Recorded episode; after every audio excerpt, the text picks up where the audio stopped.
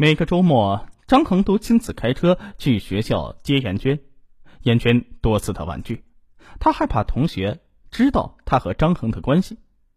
但是他越是推辞，张恒就越要坚持。有时候甚至不经过严娟的同意，就突然出现在他的宿舍楼底下。有一次，严娟和几个室友正准备去食堂吃饭，一下楼，张恒便从他的车子里钻了出来，堵住他说：“严娟呐，这是你的室友吧？走，今天呢，我请你们吃饭。”室友被这突然出现的热情大叔搞得莫名其妙，都问严娟：“这是谁呀？”严娟急急的说：“这这是我一个亲戚，你们先走吧，我跟他说点事儿。”等室友们一走远了，严娟黑着脸对张恒说：“以后不要来学校接我了，我不想让大家知道咱俩的事儿。”对于严娟的不满，张恒不以为然，反而变本加厉，找各种机会和严娟出双入对。有几次与朋友同事聚会，张恒特意叫上严娟作陪。酒桌上，朋友对严娟大加夸赞。有一次，一个朋友喝多了，举着酒杯对严娟说。张恒真是艳福不浅呐！没想到他这头老牛吃到了嫩草，羡慕嫉妒恨呐！朋友的话让张恒的虚荣心得到了极大的满足，而严娟只是做强颜欢笑。聚会散了之后，他告诉张恒：“以后你们聚会不要再带我了，没有共同话题，你们也不尽兴。”可张恒并没有把严娟的警告放在心里。周末等女儿上完课，张恒便约严娟一起逛街，给她买最新款式的衣服。他还利用假期带严娟外出旅游。在宾馆里，张恒偷偷记下了严娟的 QQ 密码。回来之后，把在景点的合影传到了严娟的 QQ 空间。严娟平时忙着兼职上课，也不是经常上网。等到有天室友问他：“你空间那个男的？”好像就是那天说请我们吃饭的大叔吧。严娟一听懵了，赶紧打开一看，顿时火冒三丈。她躲到厕所给张恒打电话：“你干嘛呀？为什么不经我的同意就传照片呢？”张恒看严娟真的急了，连忙说：“我看你平时忙，没空整理照片，我就整理了一下。”严娟压着声音吼道。你竟然还偷我的 QQ 密码！最后，严娟不听张恒解释，直接挂了电话。严娟立刻删除了所有的照片，但是已经有人在网上问他那个男人是谁了。严娟都说呀是亲戚。张恒的心情啊倒是很好，他知道自己肯定是惹严娟生气了，又是赔礼又是道歉。有时候，同事无意中看到张恒手机里两人的合照，便问他。你们这是要结婚的节奏啊！说的张恒心里那是美滋滋的。周末去接严娟的时候，张恒故意让别人看到的，他所做的一切就是为了要告诉别人，严娟是他张恒的女人，谁也别再打他主意。面对同学们异样的目光和在他背后的窃窃私语，严娟感到无地自容，在同学面前抬不起头来。二零一五年十二月，严娟发现自己怀孕了。张恒知道之后非常高兴，他抱着严娟兴奋地说：“嫁给我吧，我很想要这个孩子，这是我俩的爱情结晶了。”然而，他的这一想法却遭到了严娟的反对。严娟说：“我还没有毕业，如果要这个孩子，我就要推迟一年毕业，到时候可能错过了找工作的机会。”最后，在严娟的一再坚持之下，张恒只得带她做了流产手术。这件事情之后，严娟逐渐的冷静下来。此时，张一已经升入高中，不再需要严娟帮助补习了。严娟逐渐开始与张恒保持距离，尽量不在张恒家里过夜，无论多晚都要坚持在寝室关门之前赶回去。在别人面前，严娟尽量避免与张恒接触。就算张恒坚持要送她回学校，也在离学校一两站的地方就下车，然后步行回去。这让张恒产生了强烈的危机感。二零一五年底，严娟在寒假期间回到湖南老家，张恒瞬间就觉得家里空荡下来了，心也像被掏空一般，每天都要给严娟打几个电话，严娟的父母发现每天都有个男的给女儿打电话，便追问是怎么回事。最开始严娟还想隐瞒，但是架不住父母软硬兼施，严娟只得老实交代。听说女儿处了一个比她大二十多岁的对象，老两口气的呀，将严娟狠狠的骂了一顿。见父母强烈反对，加之这段感情给他带来的巨大压力，严娟决定和张恒分手。在严娟返回学校之前，严娟的父母托人给严娟物色了一个当地人，小伙子名字叫做李静，正在湖南读硕士。在父母的要求之下，严娟与李静见了面。没想到李静啊，对严娟十分满意。严娟见李静浑身上下充满了年轻人的朝气，也萌生了一丝喜欢。两人互留了联系方式，相处了几天，便各自返回了学校。严娟回到成都那天，张恒满怀欣喜的开车到车站接她。然而严娟却没有像他想象的那样扑进他的怀抱，而是一脸的冷漠和疲惫。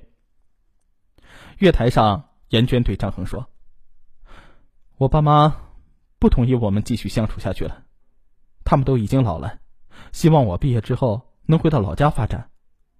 我想了很久，我们真的不合适，还是分手吧。”张恒惊愕的问：“怎么了？我做错了什么呀？”严娟说：“你没错，只是我整天这样提心吊胆的生活实在是太累了。”张恒想要拉住严娟，却被他挣脱了。接下来的日子，张恒过得无比的煎熬。约严娟出来，或是到家里，严娟都以各种理由推脱。回到家里，满眼都是严娟的样子。洗漱间摆着他的生活用品，衣柜里还有几件他还没有来得及取走的衣服。晚上面对空荡荡的家，张恒总是彻夜的难眠。有几次同事聚会，大家都要求张恒把严娟一起带来，张恒只得谎称严娟学校有事离不开。当别人问他什么时候举办婚礼时，张恒也只能苦笑着说：“严娟还没毕业，还不着急。”这让他十分的难堪。一天下班之后，张恒径直来到学校的图书馆，把正在里面复习的严娟读了个正着。为了不被同学看见，而且也想去取回落在张恒家里的东西，严娟跟张恒再次来到了家。半夜趁严娟熟睡，张恒偷偷翻开了他的手机里的短信、微信和 QQ 密码，这才得知严娟又处了男朋友。张恒既急又恼，张恒记下了李静的手机号码，把还在睡梦中的严娟叫了起来。见他无法再隐瞒，严娟只好说出实情。严娟说：“他只是一个别人介绍认识的异性朋友，跟我们的事情没有关系。我跟你分手也跟他无关。”张恒气得浑身发抖，质问严娟：“幸好我及时发现，要不你打算骗我到什么时候？”严娟说：“我没打算骗你，因为本来就不是男朋友。”这让张恒十分的不满。第二天，严娟走了之后，张恒拨通了李静的电话，咄咄逼人的说：“严娟是我的女朋友，希望你以后不要再和她来往。”李静说：“你是哪儿冒出来的呀？她现在喜欢的人是我。”很快，严娟便打电话问张恒为什么给李静打电话。张恒说：“我就是要告诉他，我才是你的男朋友。”这件事情让严娟十分恼火，她在电话里大声说：“张恒，你就是个骗子！当初还说什么只要我幸福，你做什么都可以。我看你就是想占有我而已，你这个自私的男人！”随即挂了电话，关了机。张恒见状，又给李静打了几个电话，并告诉李静。严娟不但已经和他同居了，还为他堕过胎。如果你再和他来往的话，小心对他不客气。李静回敬说：“这些我都不在乎，我就是喜欢严娟。”张恒气得暴跳如雷。严娟得知张恒又给李静打了电话，而且说了他堕胎的事儿，对他的行径十分的厌恶。他打电话给张恒，只说：“你做了什么你自己清楚，我从此和你一刀两断。”不等张恒解释，他又挂了电话。张恒不停的给严娟打电话、发短信，可是严娟就是不接听、不回复。失去理智的张恒给严娟发短信：“这两年我在你身上花了五万多块钱，你把钱还我，我就不再纠缠你。”严娟没有想到张恒会来这一招，回复说：“你付出了钱财，我付出青春，我们两清了。”这两年，张恒已经习惯了严娟的存在，严娟的决然离去让他痛苦无比。面对同事、朋友，更是无地自容。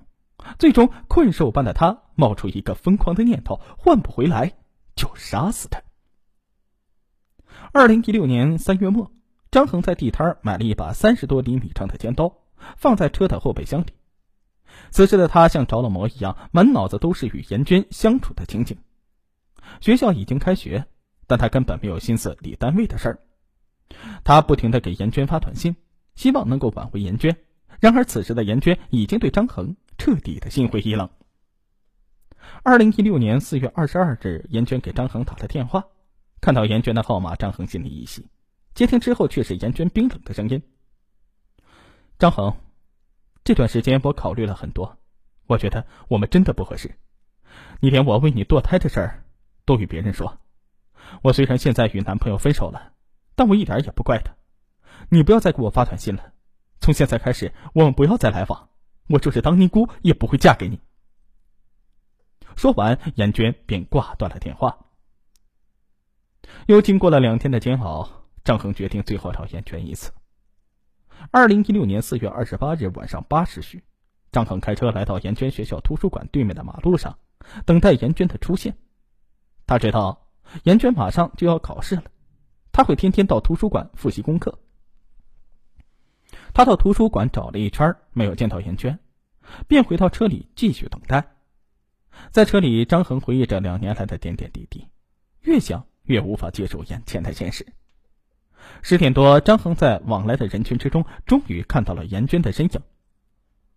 张恒把尖刀背在身后，从后面追上严娟，并叫住了她。严娟回头一看是张恒，脸色阴沉下来。此时，近几个月来的愤恨一股脑的涌上张恒的心头。他对严娟说：“你就是个感情骗子。”严娟辩解了什么，他也没有听清，直接冲上去拿出尖刀在严娟身上猛刺。严娟被刺倒在地之后，张恒又在严娟的身上刺了好几刀，扔下尖刀驾车而去。一起最初看似你侬我侬的忘年之恋。逐渐畸形的变成了无法挽回的彻骨之恨呢，最终导致血案的发生。目前张恒已经被依法逮捕，等待他的将是法律的审判。如果严娟能够正面面对张恒的帮助，不以自己的青春做回报；如果张恒能够正视与严娟身份上的距离，不那么高调的向世人展示他和严娟的关系，不给严娟那么大的压力。特别是在严娟提出分手之后，能够找到合理的处理方式，惨剧也就不会再发生了。